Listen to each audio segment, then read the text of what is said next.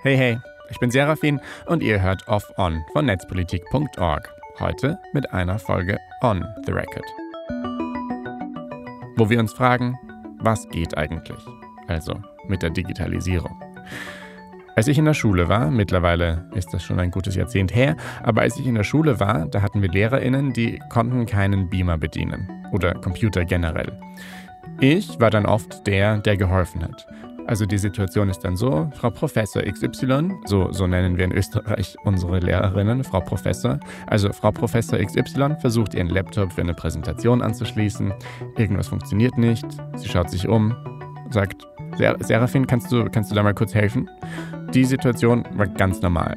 Aber wenn man drüber nachdenkt, sollte das natürlich nicht so sein. Ich bin ja in der Schule, um zu lernen. Und natürlich sollte ich in der Schule auch lernen, mit Computern umzugehen. Aber in der Realität werden die Lehrerinnen oft von den Schülerinnen abgehängt, wenn es um irgendwas mit Computer geht. Und wenn manche Lehrerinnen dann doch Bescheid wissen, dann hat das eher mit deren Eigeninitiative zu tun, nicht mit deren Curriculum. Das klingt, als könnte man es besser machen. Und das findet auch Lind Friedrichs.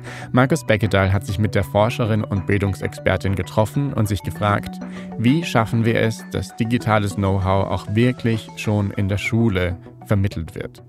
Und ja, es geht auch wieder um das föderale System in Deutschland, aber nur ein bisschen. Hier das Gespräch. Netzpolitik.org Gründer Markus Beckedahl mit Lynn Friedrichs.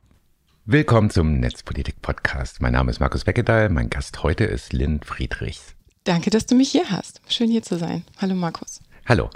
Du kommst aus der Schnittstelle zwischen Bildungs- und Kulturwissenschaften, hast eine Doktorarbeit über die Entwicklung von globalen Curricula an der Hochschule geschrieben, ähm, hast an der New York University lange gearbeitet und ähm, United World College in der Nähe von Mumbai in Indien und ja, beschäftigt sich damit, wie ja, heutige und zukünftige Generationen ähm, in ihrem ja, Bildungsinhalten an die Zukunft und Gegenwart angepasst werden sollten und könnten.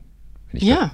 Das, das mal so zusammengefasst bekomme. Das ist richtig. Ich äh, gehöre zu den Menschen, die hartnäckig und leidenschaftlich glauben, dass Bildung die Welt verändern kann und muss.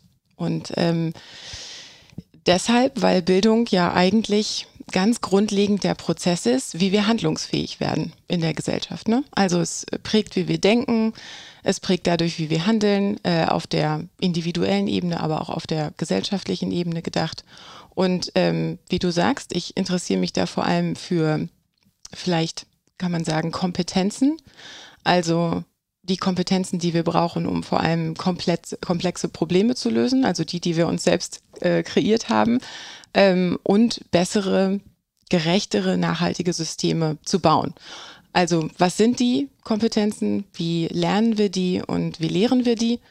Und ähm, du hast es gesagt, so die Schnittstellen meiner Ausbildung. Ich würde sagen, die professionelle Schnittstelle ist so an der so zwischen administrativer Leitung, das habe ich gemacht bei United World Colleges und auch bei NYU, ähm, Lehre und Forschung. Und das mache ich so gerne oder da bin ich so gerne verortet, weil ich wirklich finde, dass man Bildung als System am besten versteht aus verschiedenen Perspektiven. Und die habe ich versucht, in verschiedenen Rollen ähm, einzunehmen.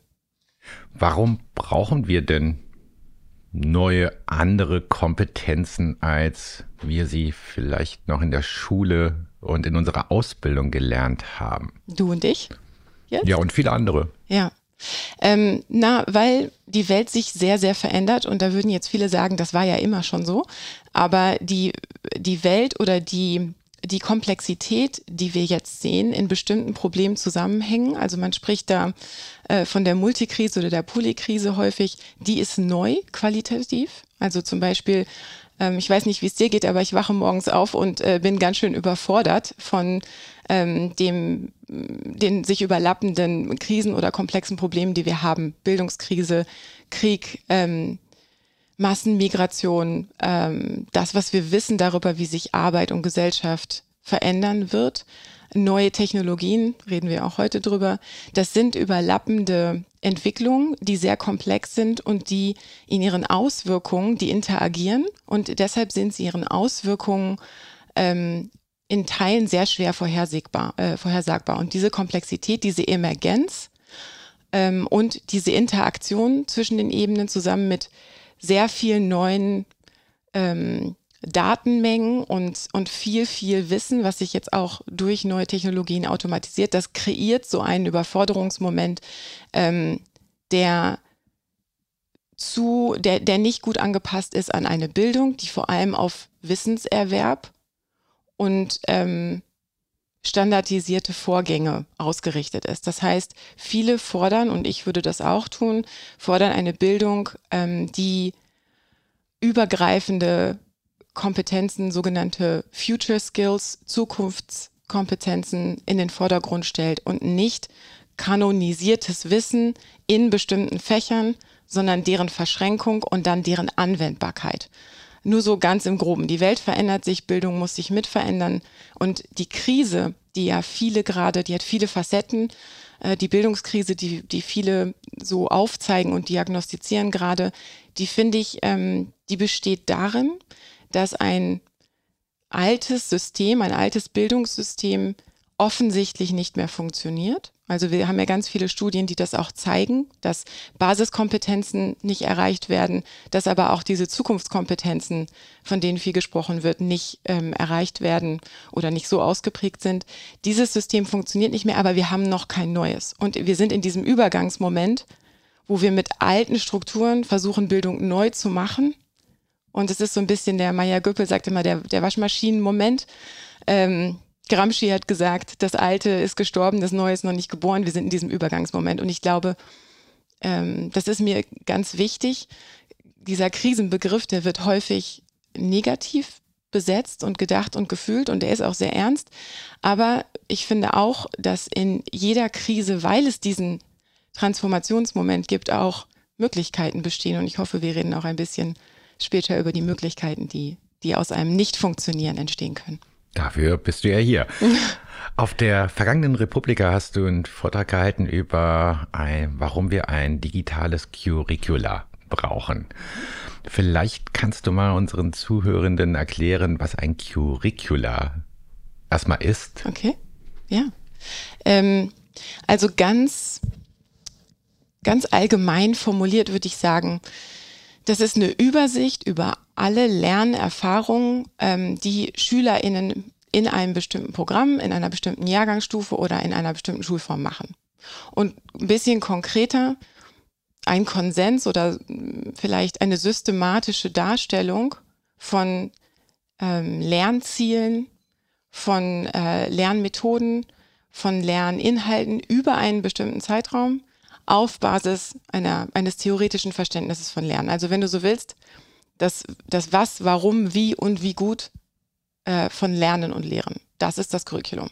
Da sagt man auch häufig einfach im Deutschen Lehrplan zu. Ne? Und ähm, äh, im, im US-Kontext, in dem ich äh, ja eine Zeit lang gearbeitet habe, sagt man dann Syllabus quasi für den Lehrplan auf Kursebene und Curriculum für den Lehrplan auf Programmebene. Und ich finde, beide Kontexte, die muss man sich angucken, wenn es um Zukunftskompetenzen geht, also um etwas, was über mehrere Jahre oder fächerübergreifend aufgebaut wird. Aber das ist ein Curriculum. Nun haben wir verschiedene Formen. Wir haben erstmal, sagen wir mal, Grundschule, weiterführende Schule, Hochschulen im Anschluss für diejenigen, die nicht zum Beispiel eine Ausbildung machen, wo es natürlich Berufsschulen gibt. Also in all diesen verschiedenen Schulausbildungs-, Hochschulformen gibt es Curricula. Aber vielleicht kannst du mal erklären, wie werden die überhaupt entwickelt? Ja, das ist äh, gar nicht so einfach. Ich werde mein Bestes geben. Ähm, weil das äh, ein sehr mehrebiges und auch Verwaltung, aus einer Verwaltungsperspektive sehr verschränktes System ist. Also erstmal ganz grundlegend würde ich sagen, nach Artikel 7 Absatz 1 Grundgesetz ähm, ist Bildung in Deutschland äh, ein öffentliches Gut und dafür ist der Staat zuständig und nicht der Markt. Ähm, aber die entscheidende Stellschraube ist da der Föderalismus. Ähm, und laut Grundgesetz Artikel 30, meine ich, äh, ist die Bildungspolitik in Deutschland äh, Ländersache. Also äh, die Bundesländer haben die Kulturhoheit mit wenigen Ausnahmen, ähm, aber ganz generell ähm, koordinieren die Länder oder haben die Länder die Hoheit über Bildungspolitik und auch die Lerninhalte und die Curricula. Und da ist es vielleicht ganz hilfreich, ähm, zumindest so ein bestimmtes ähm, Organ zu benennen, denn wenn man sich so überlegt, es gibt ja auch Dinge, unabhängig davon, ob man das jetzt richtig findet, diese Vielfalt, die sich dadurch abbildet in Deutschland, gibt es ja Dinge, die sind bundeslandübergreifend. Die sind quasi auf gesamtgesellschaftlicher Ebene wichtig. Und die Länder koordinieren ihre Zusammenarbeit in diesen überregionalen Fragen ähm, über die sogenannte KMK. Das ist die Kultusministerkonferenz.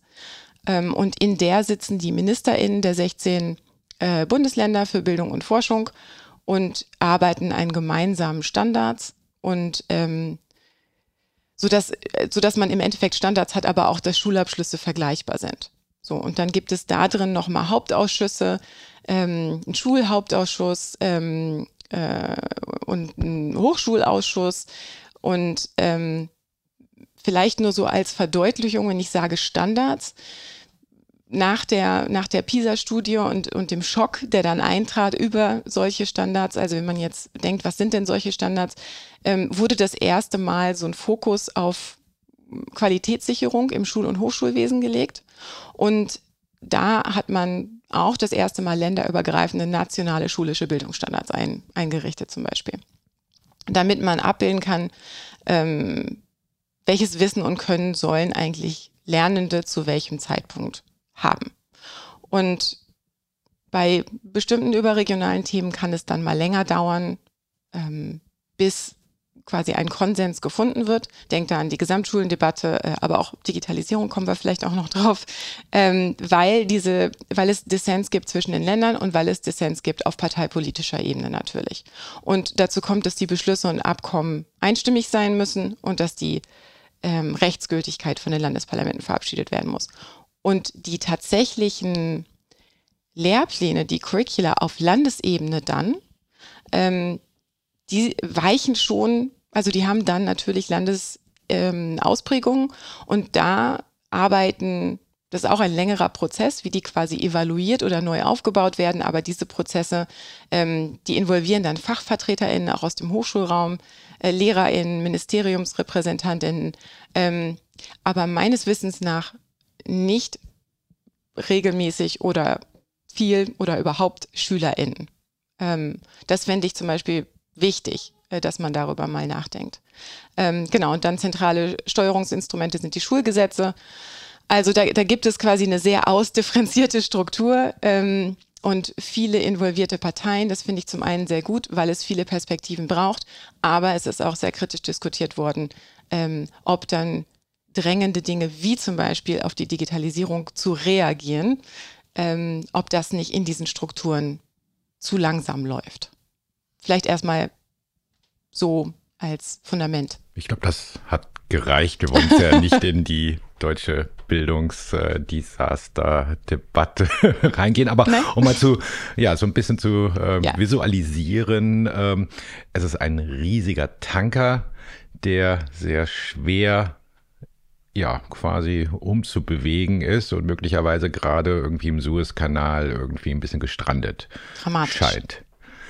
Ja, ähm, wir wollen ja vor allen Dingen über die digitalen Aspekte reden. Ähm, warum gibt es dann in unseren Lehrplänen so wenig in Richtung Digitalisierung? Liegt das halt an diesem gestrandeten Tanker oder was sind so die ja, Strukturelemente dafür, dass wir eigentlich immer noch darüber diskutieren, ob es überhaupt Informatik als Wahlpflichtfach geben sollte? Und es immer davon abhängt an einzelnen Schulen, ob es engagierte Lehrerinnen gibt, die Digitalkompetenzen irgendwie vermitteln können. Das ist eine ganz, ganz große Frage und ich ähm, kann mich der auch nur annähern. Ich glaube, dass es verschiedene Ebenen gibt, warum das, ähm, warum wir da nicht weiter sind. Äh, und es gibt auch Lösungsanstöße und Ideen, wie man auf diesen Ebenen etwas verändern kann. Und über die können wir ja vielleicht auch wirklich noch reden. Äh, generell würde ich sagen wollen, das Bewusstsein und bestimmte Rahmenbeschlüsse, um pädagogisch in Inhalt und ähm, Didaktik und so weiter auf Digitalisierung zu reagieren, das ist da von Seiten KMK. Ähm, also es gibt einen Rahmenbeschluss, ich glaube von 2017, ähm, der hat so bestimmte Kompetenzrahmen festgesetzt, auch in Anlehnung an existierende äh, Modelle von der, von der EU-Kommission und so weiter. Das ist da, aber das kam halt 2017. Und viele von den ähm, von den Fachdidaktiken und so weiter sind auch überarbeitet worden, aber auch in den, in den Jahren 2017 bis 2019, also spät. Warum wir da so hinterherhinken, das ist vielleicht auch eine eine historische, äh, psychologische Frage, weiß ich nicht, ob ich da so eine gute, so eine gute Antwort drauf habe, aber es liegt auf jeden Fall auch an dem, du nennst es den Tanker, äh, an dieser Verwaltungsstruktur und an der Konsensstruktur, dass es so lange dauert, bis es verbindliche Rahmen gibt. Diese Rahmen sind ja ähm, sind angenommen worden von den Ländern und dann wird zum Beispiel ähm, formuliert, dass man, ähm, dass man sich wünscht, dass quasi äh, alle Kinder, die jetzt in die, die jetzt quasi in die, in die Sekundarstufe eintreten, also damals in 2018, 2019, dass die diese, diese Kompetenzen, ähm, wenn sie wenn die, wenn sie quasi aus der, ähm, aus der Schulpflicht austreten, dass sie die nachweisbar haben sollen. Und dann ähm, ist an die Länder übergeben worden, wie sie das umsetzen sollen. Aber die Kompetenzen sind sehr klar benannt. Ein Problem, was ich dabei sehe, ist, dass die Strategie, die entwickelt wurde, davon ausgeht, dass Digitalkompetenz an alle Fächer delegiert wird. Statt zum Beispiel zu sagen, wir richten ein neues Fach ein, das muss nicht Digitalkompetenz heißen, könnte es aber, denn, und du sprachst schon von Informatik, ähm, da ist, gibt es sehr, sehr großen Flickenteppich an. Äh, es ist ein Pflichtfach, es ist ein Wahlpflichtfach, es existiert gar nicht. Also Hessen hat ja dieses Jahr äh, ein Modellprojekt eingeführt ähm, zur digitalen Welt. Das ist, setzt dann äh, Digitalität, Ökologie, Ökonomie in eins und da muss man mal gucken, wie sich das so entwickelt. Aber dieser Flickenteppich, ähm, der existiert. Und ich würde so weit gehen zu sagen, Informatik verpflichtend würde gar nicht das Problem unbedingt lösen. Also es gibt Studien, die beweisen, dass man dann, dass es ähm, vor allem ähm, weiblich identifizierten äh, Lernenden ähm, hilft, quasi Kompetenzen zu entwickeln, die sie sonst vielleicht nicht entwickeln würden ohne Informatik, mehr Informatikerinnen in die, äh, in die Gesellschaft zu bringen und so weiter. Es gibt viele Vorteile. Aber für mich greift das Fach Informatik zu kurz und kann auch nur einen Teil von Digitalkompetenz abbilden. Das heißt, ich würde eigentlich sagen, was wir bräuchten, wäre ein Kerncurriculum oder ein eigenständiges Fach zu nennen wir es Digitalkompetenz. Also im Englischen Digital Literacy finde ich schöner, aber Digitalkompetenz. Und darunter fallen informatische Kenntnisse, aber Informatik allein wird das ähm, für uns, glaube ich, nicht richten. Da sind wir einer Meinung. Aber wir haben ja die Situation, dass, da kommen wir noch mal ein bisschen vorher drauf, du hast ja eigentlich das öffentliche Bildungssystem beschrieben. Wir haben zum Beispiel in Berlin, kenne ich das, viele Privatschulen, die viel eher in der Lage sind, auch über Schulgebühren privilegierten Schülerinnen diese Sachen schon anbieten zu können auf dem Markt ja. sozusagen. Wie verhält sich das damit, dass wir eigentlich ein öffentliches Bildungssystem haben, was für alle gleich sein soll und warum machen die es anders als die meisten Schulen, die wir aus dem Umfeld kennen? Also was du ansprichst und was ich sehr wichtig finde, ist natürlich Stichpunkt, ist der Stichpunkt Bildungsgerechtigkeit. Also es gibt keine Bildungsgerechtigkeit, ähm, wenn wir nicht alle Lernenden ähm, so fördern, wie sie das brauchen. Ähm, und das hat einen Effekt auf die Demokratiefähigkeit von jungen Menschen und uns allen. Von daher würde ich sagen, stimme ich dir zu, ist es ungerecht und, und nicht richtig, weshalb unsere Bemühungen ähm, darauf fokussiert sein sollten, dass die staatlichen Schulen das integrieren. Ähm, die Privatschulen haben eine andere Mittelausstattung, ja, ähm, können auch in Teilen dynamischer entscheiden, wie sie gewisse Dinge angehen. Aber ich würde mich, und da mag mir Wissen fehlen, aber generell sind mir sehr viele Initiativen bekannt, die auch mit ähm, öffentlichen Schulen zusammenarbeiten an und ähm, Schulentwicklungsprozesse begleiten, äh, die angemessener auf Digitalisierung reagieren. Also ich würde nicht sagen, das können nur Privatschulen, aber sie sind agiler und flexibler und sie haben eine andere Mitteldeckung. Das stimmt. Aber ich glaube nicht, dass wir, dass wir uns darauf zurückziehen sollten. So, das ist nicht, das ist nicht die Lösung, wie du selber auch sagst. Hm.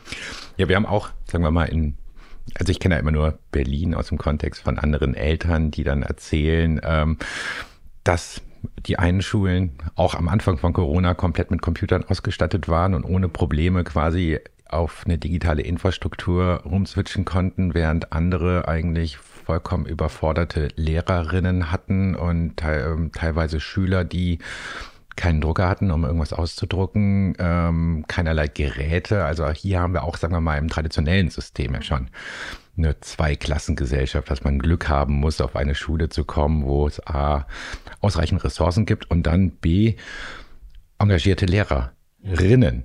Ähm, wie wichtig ist das denn eigentlich? Weil du hast ja beschrieben sozusagen, dass eigentlich der Konsens im Moment ist in der Bildungspolitik, dass alle Fächer die Vermittlung von Digitalkompetenzen integrieren sollten. Aber wie können die Lehrerinnen dieses Wissen vermitteln, beziehungsweise wer vermittelt wie diesen Lehrerinnen mhm. diese Kompetenzen? Ja, das ist jetzt, äh, das ist so ein bisschen die, äh, die Frage nach der Lehrerinnenausbildung generell. Auch äh, die obliegt den Ländern ähm, und den Hochschulen natürlich. Also die, die Hochschulen ähm, entwickeln ähm, die, die Studienordnung entwickeln, die, ähm, die Inhalte, die, welche Module wie ineinander greifen müssen und so weiter, ähm, mit, äh, mit, den, mit den Landesministerien. Und da existieren auch wieder von der, von der KMK natürlich Standards. Also ähm, in Bezug auf Kompetenzen, die LehrerInnen haben sollen das finde ich ganz spannend, dann nur noch mal so auf die grundlegende Ebene zu gucken, denn die beziehen sich auf Unterrichten, auf Erziehen, auf Beurteilen und auf Innovieren. Also für mich ist da, da, da ist quasi ein Auftrag von, ähm, du musst agil sein, du musst dich weiterbilden und du musst innovativ sein. Das ist Teil deiner Rollenbeschreibung. Und auch das ist natürlich in Bezug auf Digitalisierung überarbeitet worden. Ähm, aber letztendlich legen die Länder und die LehrerInnen bildenden Hochschulen fest, selbstständig, wie sie quasi diese Anordnung, ähm, es gibt auch Fachprofile, wie sie das ausdifferenzieren. Und es gibt also die Digitalstrategie, die ich schon erwähnt habe von der KMK, die hält die Länder und die Hochschulen an, das grundlegend zu überarbeiten. Denn auch jetzt gerade, äh, ich kann dir keine, nicht die letzten äh, Daten dazu sagen, äh, gerade aus dem Kopf, aber auch da ist es, gibt es keine flächendeckende oder eine, eine vergleichbare Medienbildung zum Beispiel, je nachdem, wo du studierst. Ähm, und die Digitalkompetenzen, die Lehrkräfte selber brauchen, die sie brauchen, um, den, um, den, um ihren SchülerInnen das beizubringen ähm, oder sie dabei zu begleiten, die müssen auch noch stärker verankert werden. Das sagt die KMK selber. Und das war Stand 2017, glaube ich, dass das jetzt Priorität für die nächsten Jahre ist. Jetzt sind wir in 2023. Ähm, das heißt, das ist im Aufbau. Und dann, finde ich, muss man auch noch drüber nachdenken, bei diesen ohnehin schon bestehenden unterschiedlichen Niveaus. Das sind ja die Leute, ähm, die, die zukünftigen LehrerInnen, die jetzt quasi in der Ausbildung sind. Es gibt ja auch Lehrkräfte, die sind schon lange aus dieser Ausbildung raus.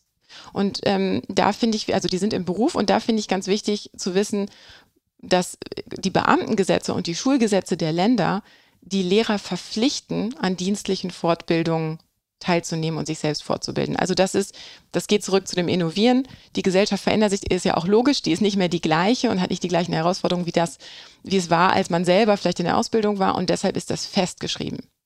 Aber die Länder entscheiden letztendlich, wie und wie viel ähm, Lehrkräfte sich fortbilden sollten. Also das liegt bei denen. Und es gibt dann wenig klare Vorgaben zum Umfang. Also es gab eine Studie ähm, aus von der Universität Potsdam äh, in 2020 und die hat gezeigt, dass zum Beispiel Hamburg und Bremen und Bayern konkrete Vorgaben machen ähm, zum, zu, zum Umfang der zu besuchenden Fortbildungen. Also in, in Bremen und in ähm, Hamburg sind es 30 Stunden Fortbildung innerhalb eines Schuljahres zu dem Zeitpunkt der Studie. Ähm, und dann gibt es noch andere Bundesländer zusätzlich zu diesen, zum Beispiel Hessen, Thüringen und so weiter, die ähm, verlangen, dass in der Weiter- oder in der Fortbildung, sagt man ja, ähm, dass davon, dass das dokumentiert wird und dass davon Portfolios angelegt werden zum Beispiel. Das finde ich ganz spannend. Auch da sehr, sehr, sehr uneinheitlich das Ganze. Mhm. Schockierend fand ich zum Beispiel die Zahlen auch aus der Studie, dass 21 bis 33 Prozent der Lehrkräfte in den Ländern mit diesen konkreten Angaben dann aber in dem Jahr gar keine Fortbildung gemacht haben. Ähm, also es wird auch ab und zu einfach nicht wahrgenommen und dann muss man fragen, warum. Äh, war das die Pandemiekrise? Sind da andere Gründe? Ist das was Strukturelles? Können wir auch noch mal hingucken. Äh, andere Länder machen das anders. Also zum Beispiel in der, wenn man nach Spanien guckt oder in die Slowakei, da sind, äh, da ist es nicht verpflichtend, aber es ist gekoppelt an an ähm, Berufsaufstieg und Gehaltserhöhung zum Beispiel. Also die Frage, wie motiviert man ständiges Lernen? Woraus erwächst das? Das, das ist eine zentrale Frage. Äh, und also da müssen, da können wir noch mal näher reingucken. Ähm, vielleicht auch in, wie sich Fortbildung, da wir ja über Digitalisierung auch reden, ähm, verschoben hat mit der Pandemie. Also frag gern was dazwischen, sonst rede ich einfach weiter. Mhm.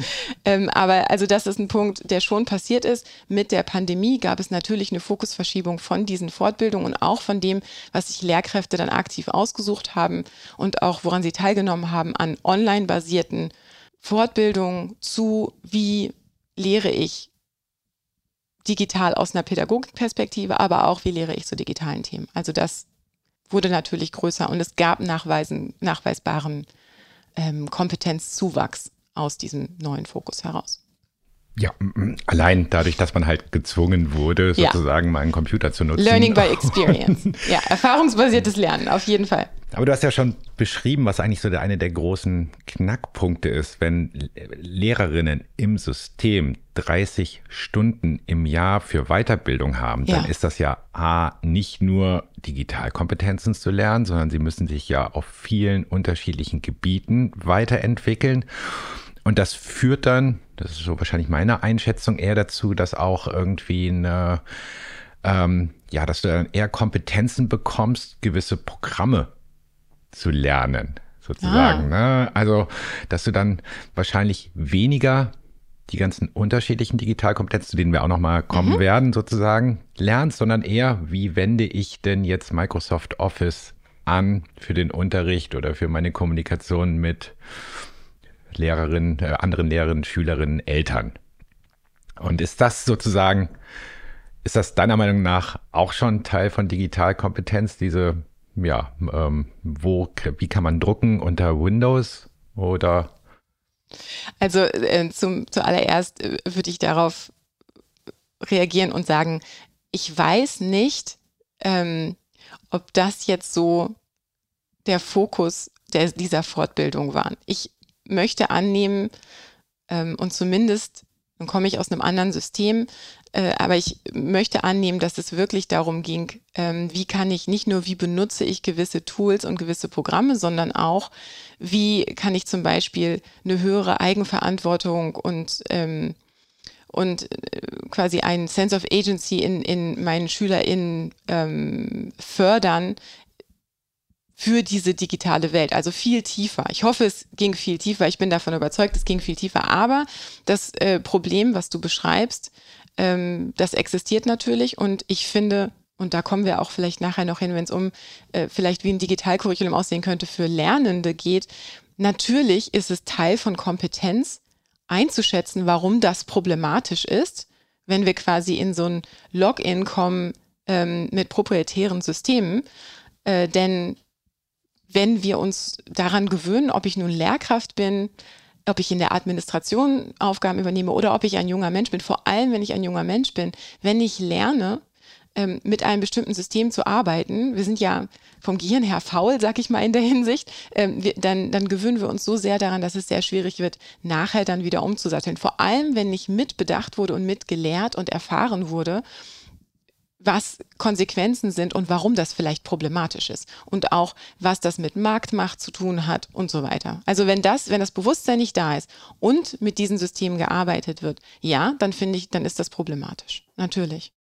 Vielleicht könnt ihr uns als liebe Zuhörende, wenn ihr, sagen wir mal, im Lehrer, wenn ihr Lehrerinnen seid, uns von euren Erfahrungen in den Kommentaren berichten, wie konkret ihr so wahrnehmt, wie diese ja, Weiterbildung ablaufen und wo ihr Verbesserungswünsche hättet. Das würde mich echt persönlich sehr interessieren für eine informiertere Debatte darüber, was man besser machen kann. Aber oder? Ja, kann ich noch einen, Nach hm? einen Nachsatz schieben. Das nächste ist ja, und das hast du auch schon so gespotlightet, in, als du in, in deiner Frage, ähm, als du gesagt hast, es gibt da ja noch so viel mehr. Und das ist tatsächlich auch etwas, was, was ich finde, was man nicht vergessen darf. So, es gab einen sehr, sehr wünschenswerten Fokus und einen dringenden Fokus auf ähm, auf digitales Lernen und die digitale Welt, sage ich jetzt mal, während der Pandemie, aber natürlich mit einem begrenzten, ähm, mit, einem, einer begrenzten Anzahl von Stunden für Fortbildung fallen natürlich andere Sachen hinten runter und zum Beispiel nachweislich Förderung leistungsschwacher SchülerInnen, äh, aber auch Umgang mit sprachlicher Vielfalt. Das wurde auch in Studien gefunden und das ist natürlich nur logisch, dass immer etwas, wenn etwas in den Vordergrund tritt, auch etwas anderes in den Hintergrund tritt. Und das ist für mich so die Entsprechung zum, was machen wir mit dem Curriculum, wenn wir jetzt ein neues Fach hinzufügen würden, dann muss irgendwo etwas anders, anderes gehen. Was geht dann? Oder Dinge müssen, Fächer müssen neu miteinander verschränkt werden. Da gucken wir dann aber auf wirklich fundamentale äh, Umstrukturierung. Aber das sind die, die Ebenen sind sich da sehr ähnlich. Wenn ich begrenzte Zeit habe und mich auf eine Sache fokussiere, fällt was anderes weg. Und noch ein Aspekt vielleicht zur, zur Lehrerausbildung. Ähm, in 22, also erst vor ungefähr anderthalb Jahren, hat der Deutsche Philologenverband und 15 Fachverbände haben eine Studie gemacht, ähm, beziehungsweise haben gefordert, dass es mehr Geld hast du ja auch schon angesprochen, mehr Zeit und mehr Qualität bei Fortbildungen gibt. Mm. Und erst gefunden, also erstmal gefunden und auch herausbestellt und bemangelt, bemängelt, dass es quasi ein, dass der Überblick über die Effekte, über die Formate, über die Angebote, über die Kosten, das fehlt alles. Und 2019 hat man auch gesehen, du hast gesagt, auch nochmal die Finanzen angesprochen, ähm, dass letztendlich die Länder im Schnitt pro Jahr und pro Vollzeitlernenden oder Lehrenden, Lehrerstelle ungefähr 173 Euro ausgegeben haben. Und da hast du natürlich einen riesen Unterschied zur Privatwirtschaft, wo, wo es im Schnitt 423 bis 500 und sind. Ähm, und da frage ich, es liegt jetzt sehr auf der Hand, aber ich finde, das muss man auch mal sagen, wenn Lehrkräfte so eine zentrale Rolle in dieser Gesellschaft einnehmen, wenn wir sagen, Bildung ist quasi die DNA sozialen Wandels. Das ist so fundamental. Und Lehrende sind Begleiter in einem unfassbaren Transformationsmoment. Warum investieren wir da nicht mehr? Also das finde ich wichtig, nochmal sich vor Augen zu führen, wie, wie grundlegend problematisch das ist. Ja, gehen wir mal von, sagen wir mal, der Bestandsaufnahme weg, um mal so ein bisschen positiveren Ausblick zu machen. also wir sind ange äh, angetreten hier mal darüber zu reden, wie sieht ein digitales Curricula oder Curriculum, Curriculum? aus. Mhm. Ja, wie sieht das aus? Was schlägst du vor? wie sieht das aus? Ähm, ja, also ich finde, ich finde es generell ähm, wichtig, dass man anerkennt, so ich stehe jetzt hier nicht und sage, ich will das Rad neu erfinden. Ähm, und es gibt super viel ganz fundierte, sehr hilfreiche Vorarbeit. Also ob das von der KMK ist, die ja sehr klare Kompetenzen benannt hat, die werden, die sind wichtig, weil man von denen quasi rückwärts designt. Ähm, ob es die EU-Kommission ist, Stifterverband, keine äh, Bildung ohne Medien, die haben das, die haben ganz viele Bausteine schon aufbereitet. Und ich, also und ich finde, wenn man so quasi von hinten anfängt, so baut man ja Curricula, man fängt, man, man sagt quasi, das ist Backward Design, man fängt an mit den Verhaltensweisen, mit den Kenntnissen, mit den Fähigkeiten, mit den Haltungen, die ein Mensch haben soll, nachdem er dieses Programm oder dieses Curriculum durchlaufen hat. Und was am Ende rauskommen soll, ähm, ist ein souveräner, kritischer und verantwortungsvoller Umgang mit digitalen Technologien, was Lernen anbelangt, was den Arbeitsplatz anbelangt und was die Teilhabe an der Gesellschaft anbelangt. Das kommt äh, von der EU-Kommission und ähm, dann baut man aufgrund dieser oder auf Basis dieser Arbeitsdefinition, die mag sich ja auch nochmal wandeln im Designprozess, ähm, aber auf, auf Basis dieser Arbeitsdefinition ähm, und den Kompetenzen fängt man dann rückwärts an, Formate und Module zu entwickeln. Und vielleicht können wir noch ein bisschen nachher darüber reden, was so auch Ansätze sind aus der Schulentwicklung und aus der Forschung, wie es zu einer besseren Lernkultur kommen kann, als die, die wir jetzt haben. Aber woran du vielleicht auch denkst, so was muss, äh, was ist eigentlich ein Digitalcurriculum oder was muss da rein, da denkst du auch an Inhalte, nehme ich an. Und ähm, auch da gibt's hilfreiche Studien und, und viel Literatur. Und ich würde so zehn inhaltliche Bereiche vielleicht benennen, zehn oder elf. Lass mich mal durchgehen. Ähm, aber ich würde anfangen bei etwas, ähm, was ganz grundlegend ist, und zwar so der, der Themenkomplex Identitätsentwicklung im Kontext von Social Media Nutzung. Also gerade bei den, bei den Jahrgängen so ähm, 13 bis 15, 12 bis 16, so diese Altersklasse, weil die einen, da entwickelt sich ähm, der äh, präfrontale äh, Kortex, da entwickelt sich ganz viel im Gehirn, da ist die große Verschaltung findet statt, da sind ganz große Identitätsfragen wichtig. Und das finde ich wichtig auf Social Media Nutzung zu, zu beziehen und auch was machen Social Media mit uns, ähm, wie kann ich da Gemeinschaft aufbauen, welche, ähm, welche Geschäftsmodelle gibt es da, was passiert da mit meinen Daten und so weiter. Dann der, Themen, der Themenbereich Gewalt im Internet und digitale Selbstverteidigung. Ähm, Datenschutz, das wäre so meine Nummer drei. Ähm, Beziehung und Sexualität online finde ich sehr, sehr wichtig und ähm, auch da finde ich, muss man sehr viel stärker darüber reden, wie, ähm, was sind gesunde und hilfreiche Ressourcen, die online zur Verfügung stehen, wenn es um Sexualität geht. Ähm, über Pornografie muss geredet werden, viel mehr. Ähm, dann der, der Baustein, der schon, wo viel eingefordert worden ist, auch schon von der Politik und äh, aus der Forschung heraus, Medien- und Informationskompetenz dürfte dir auch jetzt sehr am Herzen liegen. Ähm, dann der Bereich digitaler Konsum, Geschäftsmodelle, Plattformökonomie, IT-Basics, sage ich jetzt mal grob runtergebrochen. Und dann, ähm, da es ja auch, da ja Schulen auch einen Auftrag haben, quasi zu helfen, sich selbst Zukunft, Zukunft vorzustellen und sich selbst Beschäftigungsmöglichkeiten vorzustellen und Berufsprofile zu imaginieren, äh, würde ich sagen, auf jeden Fall Karrieremodelle im Technologieumfeld, gerade auch für, äh, für Mädchen und sich da ein bisschen anzugucken, ähm, welche Vorbilder gibt es da eigentlich und wie divers sind die besetzt. Und dann die Nutzung, umfassend ethische Bewertung von KI-Tools, jetzt wichtiger denn je. Ähm, und vielleicht, oder nicht vielleicht, sondern daran andockend Digitalisierung und Nachhaltigkeit. Wie steht das quasi im Spannungsfeld?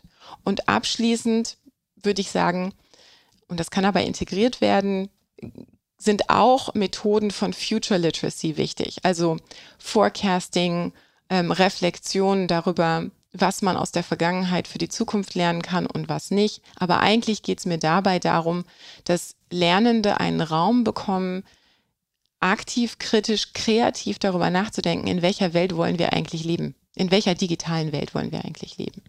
Und das sind so grob so die, die Themenfelder, die ich finde, die Digitalkompetenzcurricula abdecken müssen. Und ich verstehe, warum wenn das äh, Argument gemacht wird, naja, aber so, das greift doch in alle Fächer ein, dann verstehe ich, dann ist es für mich logisch zu sagen, die Strategie sollte sein, dass jedes Fach das aufgreift. Aber ich mache mir Gedanken, bei diesem fundamental wichtigen Themen- und Kompetenzbereich, dass das verloren geht in den einzelnen kleinen Strukturen und dass wir nicht sicherstellen können, dass wir diese Themen zusammen mit einer innovativen SchülerInnen-zentrierten Pädagogik auch abbilden. Und darum würde ich plädieren für ein Kerncurriculum. Also wir können auch gerne mal vielleicht so ins KI-Modell ein bisschen näher einsteigen und ich sage ein bisschen mehr so, was da abgedeckt werden sollte, aber das sind so die Themengebiete, die ich wichtig fände. Und die korrelieren auch mit den Kompetenzen sowohl von der KMK als auch von der Europäischen Kommission. Nun würde ich das ja alles unterzeichnen und habe auch das Gefühl, dass, sagen wir mal, unsere Zuhörenden das und unsere Leserinnen bei netzpolitik.org auch quasi die Zielgruppe sind, die diese Kompetenzen wahrscheinlich größtenteils schon mitbringen. Aber wir sind ja eine kleine Minderheit in unserer Gesellschaft zu heutigen Zeiten und der Großteil unserer Gesellschaft hat ja hm, vielleicht ein Gefühl für bestimmte von diesen inhaltlichen Fragestellungen, aber längst noch nicht diese Kompetenzen erreicht. Mit anderen Worten, wenn wir jetzt mal Lehrerinnen nehmen, die ein Abbild unserer Gesellschaft darstellen können, vielleicht ein bisschen höher qualifiziertes Abbild unserer Gesellschaft. Wie sollen die denn diese ganzen Kompetenzen, die wir für uns als das ist wichtig und notwendig ansehen, wie sollen die die erstmal lernen, um sie weitergeben zu können? Ja, also vielleicht höre ich nur das, so höre ich dich jetzt auf eine bestimmte Art und Weise. Vielleicht ähm, habe ich auch das Gefühl, es gab viel Lehrer-Bashing oder Lehrerinnen-Bashing in der letzten Zeit. Äh, ich würde gerne sagen, diese, also viele LehrerInnen, die wir, ähm, die wir kennen, die sich viel engagieren, die in Communities aktiv sind, ähm, die A, wollen das lernen und B, viele haben das schon drauf. Das andere, die andere Dimension, die du die du quasi, wo du so hinweist, ist, wie sollen die das denn lernen, selbst wenn sie es wollen, weil sie ja so viele andere Dinge tun müssen und abdecken müssen. Und zum Beispiel in der Pandemie von ähm, Fallnachverfolgung äh, Nachverfolgung und viele, viele andere administrative ähm, Dinge. Da ähm, finde ich, muss es eine klare Reaktion auf einer, auf einer strukturellen oder auf einer institutionellen Ebene geben. Und wir haben ja schon darüber geredet, dass Curricula auf Hochschulebene angepasst werden müssen. Aber solange es und diese institutionellen Veränderungen, ähm, ob das überhaupt die Curriculumsentwicklung ähm, ist, dass man sagt, ja, man macht ein Kerncurriculum, oder ob es freie, staatlich getragene, finanzierte ähm, Fortbildungen sind, die hohe Qualität haben und so weiter. Das muss ich finde, das müssen wir alle einfordern. Also ich habe ja auch unterrichtet und deshalb ähm, würde ich sagen, wir müssen das einfordern und gleichzeitig, weil es diesen Moment gibt, es wird nicht schnell genug kommen, haben wir, finde ich, auch als Lehrende eine Verantwortung gegenüber unseren SchülerInnen, dass wir uns ähm, selbst weiterbilden, kontinuierlich. Und das kann man machen. Also es kann eine Schule ja auch, eine Schulleitung unterstützen und die Strukturen dafür schaffen. Also ich würde das von meiner Schulleitung einfordern und von mir als stellvertretender Schulleitung ist das auch eingefordert worden. Ähm, da kann man sich mit Initiativen zusammentun ähm, und ähm, sowohl auf einer strukturellen Ebene, wie gesagt, ein, quasi einen Schulentwicklungsprozess durchlaufen, aber auch Trainings einfordern, ob dann Chaos macht Schule vorbeikommt oder Digitalcourage vorbeikommt oder ob man strukturierter mit ähm, Initiativen wie Schule im Aufbruch zusammenarbeitet. Also es gibt Initiativen, die das begleiten können. Das wird auch gefördert. Und ähm, da ist es, finde ich, die Verantwortung der Schulleitung und jeder einzelnen Lehrkraft, das für sich einzufordern. Ich würde mir auch, also ich als Mensch äh, in, in, in dieser Welt würde auch sagen, ich äh, habe generell eine Verantwortung, mich weiterzuentwickeln. Und gerade wenn ich Verantwortung für andere habe, dann muss ich, und wir sagen, wir wollen für lebenslanges Lernen qualifizieren, dann muss ich als Modell vorangehen und mich zuallererst in dieses Bootcamp stürzen. Und von daher mag ich manchmal nicht so nur einfordern von strukturellen Veränderungen und ich sage es jetzt mal, selbst nichts machen. Aber ich kenne so viele Schulen, so viele Schulleitungen, so viele LehrerInnen, die das auch einfordern und die das untereinander äh, in, in Peer Groups oder in, ähm, in ihren Kollegien auch versuchen zu praktizieren, soweit sie das können. Das war jetzt eine etwas sehr lange ähm, Antwort, aber ich würde sagen, auf institutioneller Ebene muss sich das ändern und das wird auch eingefordert von der KMK. Es ist direkt so formuliert in der Digitalstrategie. Und auf ähm, der institutionellen Ebene in den Schulen, die Freiheit existiert ja, muss das, es muss vorangetrieben werden, also auf allen Ebenen und auf einer individuellen inneren Haltungsebene muss das auch passieren. Und ich meine, Doris Wessels hatte ja, ähm, hatte äh, ja eine, ähm, ein, quasi ein verpflichtendes Training für KI für alle LehrerInnen äh, gefordert oder vorgeschlagen. Ich weiß nicht, ob das verpflichtend sein muss. Ich als Lehrkraft würde das haben wollen, denn um meiner, um meiner Verantwortung äh, und meiner Rolle gerecht zu werden. Das äh, müsste man eigentlich nicht nur für KI haben. Ich ja. hatte mal den Fall von einer befreundeten Lehrerin, die mich vor wenigen Jahren mal irgendwie anrief und meinte, Markus, kann es sein, dass man bei der Wikipedia mitschreiben kann? Das hätte ihr eine äh, Schülerin erzählt und sie wollte das jetzt mal verifizieren, wo ich dann auch irgendwie das Gefühl hatte, hm, naja, wahrscheinlich ist Wikipedia das meist eingesetzte äh, Schülertool im Unterricht und das sollte man eigentlich schon irgendwie Lehrerinnen vermitteln, wie die Funktionsweise ist, damit sie das irgendwie richtig einschätzen können und mit dieser Realität einfach umgehen können. Auf jeden Fall. Was da aber, finde ich, auch mitschwingt, und das ist nochmal, es ist vielleicht eine philosophisch, psychologisch tiefere, weitschweifendere Überlegung, aber ich finde, es muss sowieso zu einer, zu einem anderen Rollenverständnis oder sogar einer Identitätstransformation kommen, wenn es um die, wenn es um Lehrkräfte und LehrerInnen geht. Ähm, da ist ja häufig, und ich habe das in meinem Vortrag auf der Republika als quasi das Sage on the Stage Modell benannt, wo viele Lehrkräfte und ich, viele sehen das kritisch heutzutage, aber viele Lehrkräfte inklusive mir sind rein sozialisiert in du bist die Wissensvermittlung und du musst alles wissen. Und deine, ähm, deine Lernenden sind quasi ich übertreibe es jetzt ein bisschen, dass, dass das leere Gefäß, in das das Wissen dann rein transferiert wird, Kogn Kogn kognitiver Transfer. Ähm, und wir müssen weg, glaube ich, von diesem Selbstverständnis, dass wir, ähm, dass wir das Wissen vermitteln und hin zu LernbegleiterInnen, was auch bedeutet, dass wir immer da anfangen, wo unsere Lernenden gerade sind. Wenn ich mich dafür interessiere, wie die Lebenswelt meiner Lernenden aussieht, dann fange ich automatisch, dann betreibe ich Forschung und frage sie und beobachte sie und beziehe sie fast schon als Partner ein in den Lernprozess. Und dann weiß ich sowas. Vielleicht nicht alles. Ich bin jetzt auch nicht komplett fit mit allen Facetten von TikTok, so, aber ich finde, wenn man sich, immer, das ist so ein Mindshift, wenn man sich, wenn man seine Lernenden ernst nimmt als die, um die es eigentlich geht. Dann interessiere ich mich für diese Dinge. Und dann ist es auch einfacher, mir die Fortbildungsmöglichkeiten rauszusuchen, die mich da abholen.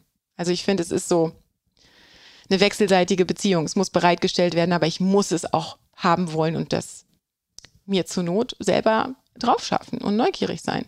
Aber da kommen wir ja zu zwei verschiedenen Punkten. Also du hast ja, ja eben, sagen wir mal, beim digitalen Curricula, Curriculum ähm, eher inhaltliche Punkte genannt. Beim ja. letzten ging es um Kompetenzen. Aber äh, welche Kompetenzen brauchen wir denn eigentlich in der Lehrerfortbildung? Welche Kompetenzen müssen Schülerinnen denn für diese Zukunft in digitalen Welten vermittelt werden?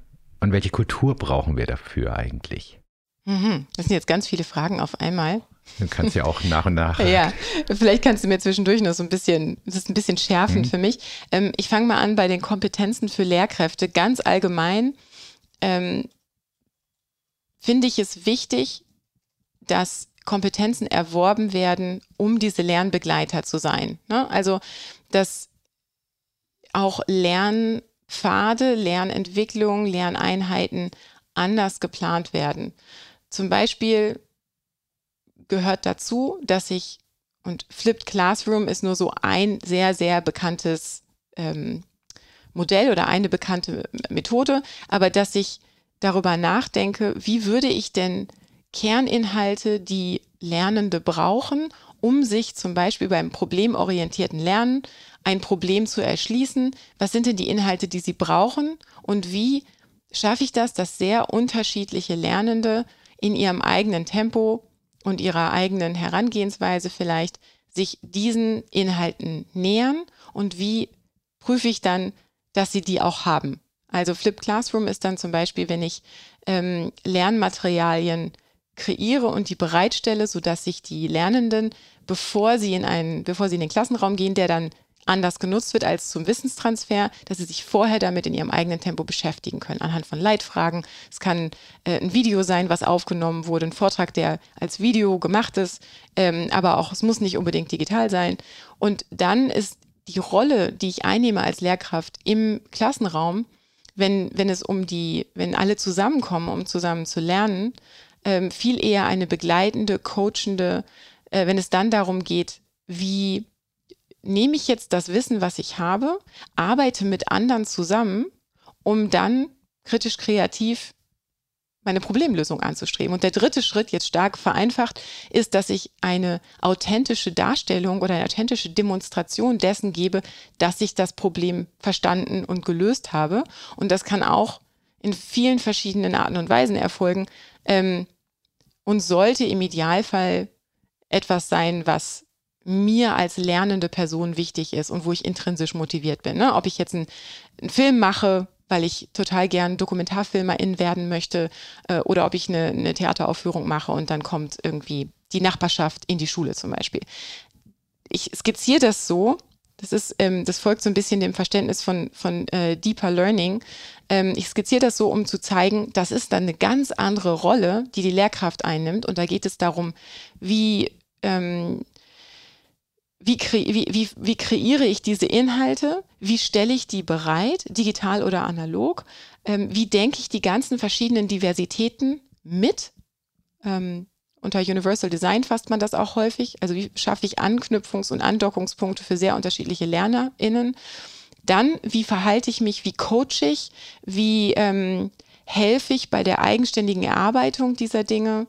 Äh, wie begleite ich ähm, Lernende unterschiedlich dabei? Äh, wie schlichte ich Konflikte? Wie helfe ich Lernenden dabei zu kollaborieren und zu arbeiten mit Menschen oder mit ähm, anderen Lernenden, aber auf gesamtgesellschaftlich gedacht, ne, wir mit anderen Menschen? Wie kollaborieren wir mit Menschen, die ganz anders denken als wir und die, die andere Talente haben?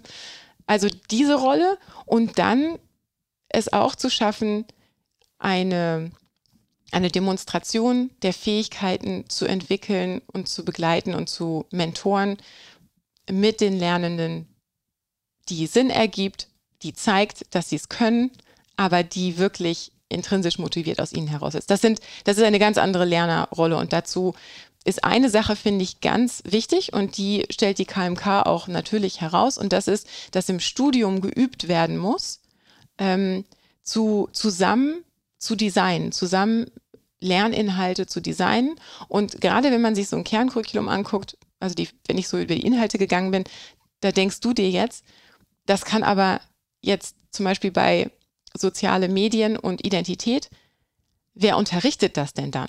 Ne? Und das heißt, die Kollaboration da würde ich sehen zwischen jemandem, der in irgendeiner Form eine medienpädagogische äh, Expertise hat, vielleicht eine Psychologin, vielleicht ein, eine Sozialarbeiterin, ähm, zusammen mit einer Deutschlehrerin, also du, da wird auf jeden Fall fachübergreifend muss da gearbeitet werden und das muss trainiert werden im Studium.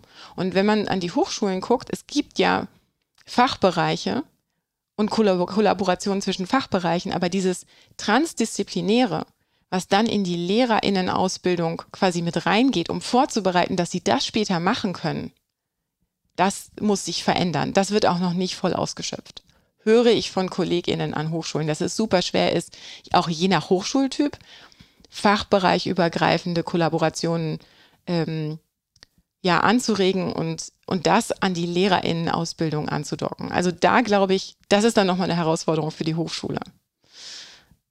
Ist das an, beantwortet das ein paar deiner Fragen? Und die, die nicht beantwortet sind, stellst du sie mir nochmal. Ja, das sagen wir mal, das war ja eher so aus der Sicht von Lehrkräften. Aber welche anderen Kompetenzen oder neue Kompetenzen gegenüber der klassischen Schulausbildung, die wir alle genossen haben, wahrscheinlich. Würdest du denn sagen, müssen in zukünftigen Curriculums, Curricula vermittelt werden? Und da beziehst du dich jetzt auf ähm, aus der Schülerperspektive ja. zum Beispiel. Naja, also zum Beispiel finde ich, wenn wir, ähm, wenn wir jetzt mal einfach so in eins einsteigen würden, sagen wir, wir, wir gucken uns äh, künstliche Intelligenz an. Ähm, dann geht es, also künstliche, in Anführungsstrichen, Intelligenz, ähm, dann geht es darum, und das sehe ich jetzt nicht abgedeckt, dass wir ähm, lernen müssen oder das Lernende lernen müssen, mit KI zu arbeiten. Ich finde wirklich, dass das wichtig ist ähm, und dass sie den, den aktuellen Entwicklungsstand kennen. Das, also das ist jetzt Wissen plus Kompetenz. Also Kompetenz fasst Wissen, Fähigkeit und Haltung für mich zusammen. Ähm, dass sie Vorteile kennen und Risiken von, von KI-Tools, das auch erkunden, dann die besten Tools auswählen können für den Zweck, den sie, also für die, für die, ähm, für die, für den Auftrag, die Arbeit, das Projekt, was sie, was sie haben, ähm, aus einer Data Science Perspektive verstehen, wie funktioniert KI eigentlich? Wie intelligent ist KI eigentlich? Ähm, aber auch aus einer kulturellen Perspektive, finde ich, analysieren können, äh, welche Wirkung haben so, haben Narrative, die uns ja immer wieder und sehr stark in den letzten Monaten so begegnet sind, wo dann KI als als magisch oder als Magie beschrieben wird oder als existenzielle Bedrohung, dass sie lernen, das zu dekonstruieren. Und du siehst, das hat eine Beziehung zu Future Skills, wie zum Beispiel kritisches Denken, ähm, Kommunikation und Kollaborationsfähigkeit. So diese Future Skills bilden quasi diese, diese wichtigen Kerntransferfähigkeiten ab, die Soft Skills die wichtiger werden. Und ähm, das zu analysieren, diese Narrative zu analysieren, finde ich sehr wichtig. Ähm, aber auch, und ich hatte vorhin gesagt, so die Schnittstelle von Digitalisierung und ähm, Nachhaltigkeit ist wichtig, den, den Entstehungsprozess verstehen. Also von Ressourcenraubbau bei Hardware zu, wie werden Algorithmen eigentlich trainiert. Das, das zu verstehen, verändert dann, wie Lernende über Innovation nachdenken, über Fortschritt nachdenken. Ähm, ich finde, in den Bereichen geht es auch um können Sie, können Sie quasi gesetzliche Regulierung Ja-Nein debattieren. Also das würde mich interessieren, ob du das ähnlich siehst. Ähm, aber so ethisches Design, ähm, Bias Prevention, Datenschutz, Algor Algorithmustransparenz, Arbeitnehmerinnenüberwachung. Also solche Themengebiete, finde ich, gehören dazu und müssen irgendwo abgedeckt werden. Und das sehe ich jetzt nicht in der derzeitigen Schulbildung und das zumindest die, die mir geläufig ist und ich sehe es auch nicht, also definitiv natürlich nicht in deiner und meiner äh, Schulbildung. Und auch, ich finde, eine, versuchen eine Verbindung zu machen zwischen, wenn wir sagen, wir wollen für Demokratie Fähigkeit bilden, was heißt das dann? Und da warst du vorhin schon mit proprietären Systemen. Heißt das dann nicht, dass wir auch einen Fokus auf Open Source KI oder Open Source Anwendungen generell legen sollten? Also so ein bisschen aufzuschlüsseln, wie sollten wir lernen? wenn Lernen ein Mikrokosmos ist für gesellschaftliches Leben, was heißt das dann dafür, ähm, wie wir mit Technologie umgehen? Und das sind so Sachen, würde ich jetzt annehmen, dass wir die so noch nicht haben. Und also ich könnte es ähnlich aufschlüsseln, vielleicht für Beziehungen und, und Sexualität, aber so gerade für KI wären das meine, wären das so meine Stichpunkte. Nun sind wir uns einer Meinung, dass das alles unterrichtet werden sollte, dass das in Deutschland noch nicht passiert, dass es noch ein langer, langer Weg sein könnte, bis es möglicherweise in Deutschland Realität in der Vermittlung von Bildung und Wissen sein wird. Aber gibt es denn andere Länder, andere Formen, wo sozusagen es schon ein bisschen weiter ist als bei uns? Hm, denkst du da an ein bestimmtes Land? Also ich habe gar nicht, ähm, ich muss sagen, da habe ich so nicht, nicht den Überblick. Generell, glaube ich, kann man sagen, dass ähm, private Institutionen da äh, agiler sind. Ähm, aber es gibt auch Länder, die, also die UNESCO hat ein, ähm, ein Kerncurriculum entwickelt und entworfen äh, für soziale Medien, Informationstechnologie und, und generell digitale Kompetenzen. Und das wird in Einzel, also in, in verschiedenen Ländern tatsächlich unterrichtet. Ähm, bei uns noch nicht, aber in, in, in anderen Ländern auf jeden Fall schon. Lynn, wie gehen wir denn jetzt damit um, wenn man in dem System ist, vielleicht ein bisschen frustriert ist, dass so wenig passiert? Was kann man eigentlich tun? Na, ich würde sagen, es gäbe ja eventuell, man könnte ja in drei Schritten denken. Also zum einen nochmal zurück zum Institutionellen, finde ich, bräuchten wir generell, ob das dann eine äh, erstarkte, in die Verantwortung genommen, genommene KMK ist oder, oder eine andere Gruppierung. Man bräuchte erstmal eine Übersicht und ein Monitoring, Föderalismus-Monitoring, eine Übersichtsstudie, was passiert denn eigentlich jetzt überall in diesen verschiedenen Ländern, in den Bundesländern. Ähm, was sind Stärken und Schwächen der Ansätze? Und ähm, was gibt es vielleicht für Empfehlungen? Du hattest auf internationale Modelle verwiesen. Was funktioniert denn vielleicht im Ausland, was man sich abgucken kann? Ähm, denn ich finde, so gerade internationale Schulen äh, und global vernetzte Unis, die haben gelernt, so die globalen Dimensionen von Digitalisierung irgendwie zu integrieren in ihre Curricula, aber auch kulturelle Vielfalt ähm, pädagogisch zu aktivieren. Also das wäre erstmal so eine Bestandsaufnahme, ähm, der man sich widmen könnte. Und dann finde ich, schon, dass man da auch mit ein bisschen Digitalaktivismus rangehen könnte und sagt, dann machen wir es halt selbst. Das bedeutet dann natürlich mehr Arbeit, aber ähm, man könnte sich ja überlegen, man baut so einen äh, Digital-Kompetenz-Curriculums-Prototypen selbst.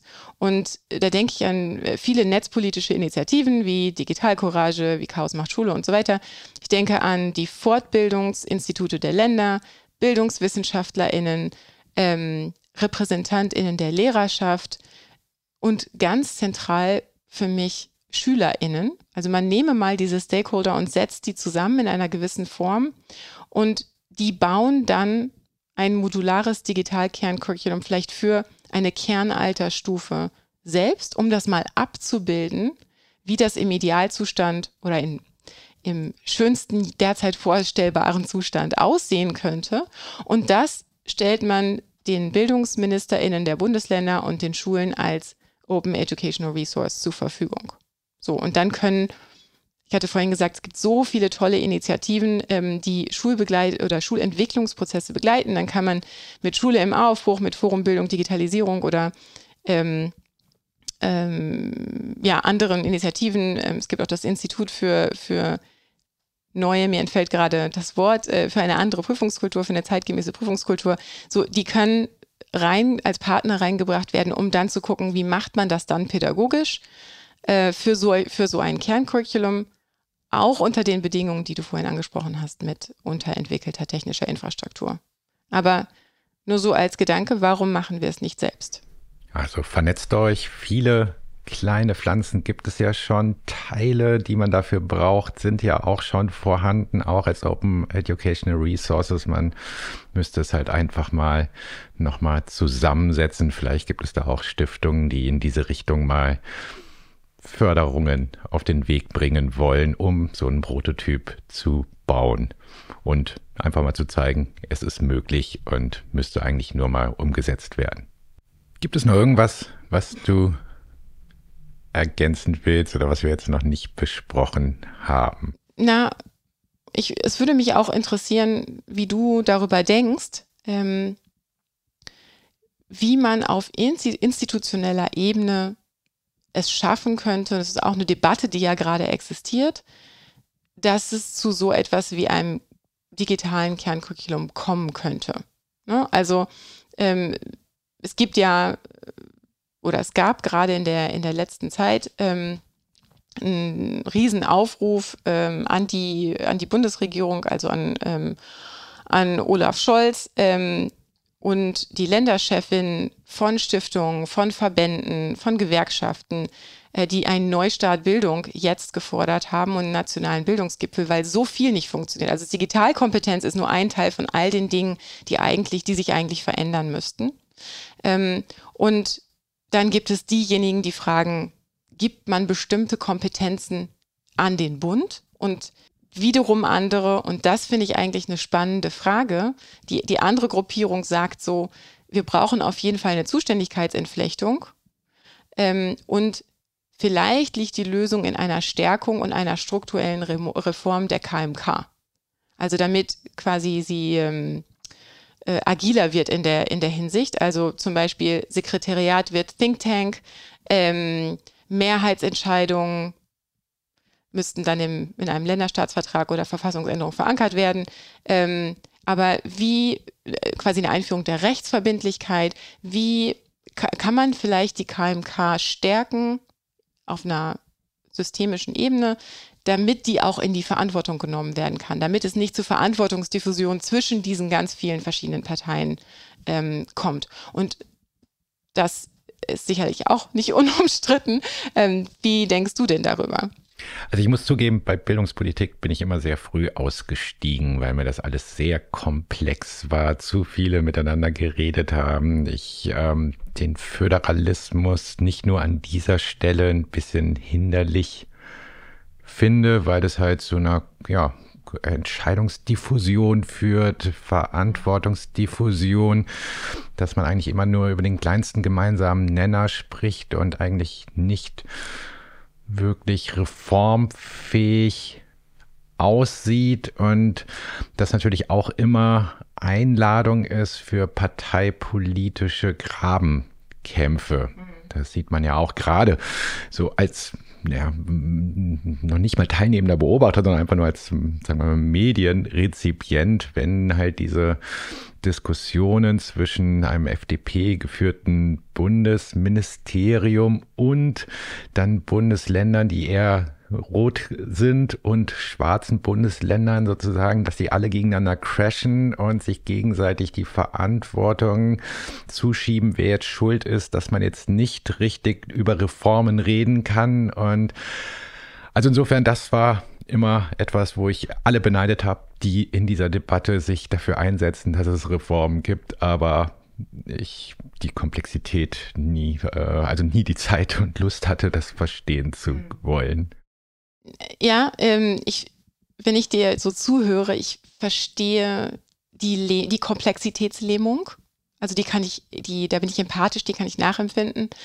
Und es hinterlässt einen ja auch ein wenig ungeduldig, weil man findet oder weiß, wie zentral diese Frage ist. Und dann ist es ähm, auch äh, enttäuschend und, und desillusionierend, das, das entsprechende Tempo nicht zu sehen.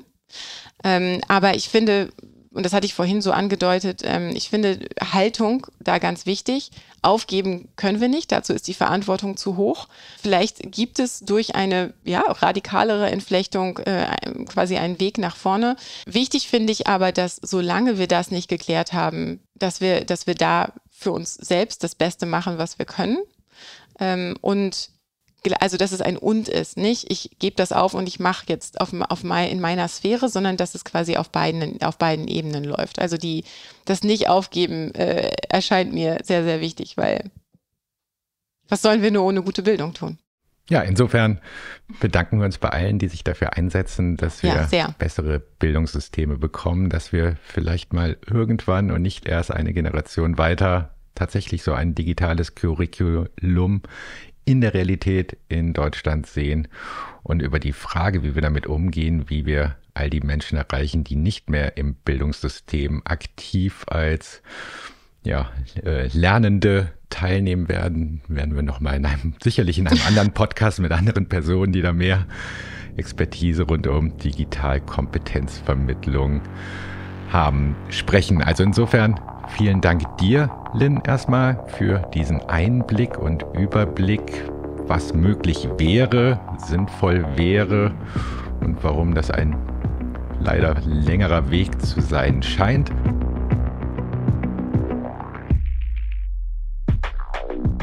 Markus Beckedahl im Gespräch mit Lynn Friedrichs. Wenn ihr in der letzten Stunde was gelernt habt, dann würden wir uns über eine kleine Spende freuen. Ihr macht damit unsere Arbeit möglich. Und ihr macht auch möglich, dass Leute, die sich gerade keine Spende leisten können, uns jederzeit und weiterhin kostenlos lesen und hören können. Alle Infos unter netzpolitik.org/spenden. Das war's für heute. On the Record, der Podcast von netzpolitik.org. Danke an Lynn Friedrichs. Das Interview wurde geführt von Markus Beckedahl. Produktion von mir, Serafin Dinges. Unsere Titelmusik ist von Trommerschluck. Wenn ihr Feedback habt oder Fragen oder einfach mal Hallo sagen wollt, dann schreibt uns an podcast.netzpolitik.org. Ich freue mich persönlich über jede einzelne Mail, die ankommt. Bis dahin, passt auf euch auf, lernt von euren Kindern, wenn ihr welche habt, mal ein bisschen was über TikTok und vielleicht erklärt ihr ihnen dafür mal, was ein Fax ist. Vielleicht brauchen sie es mal. Bis bald!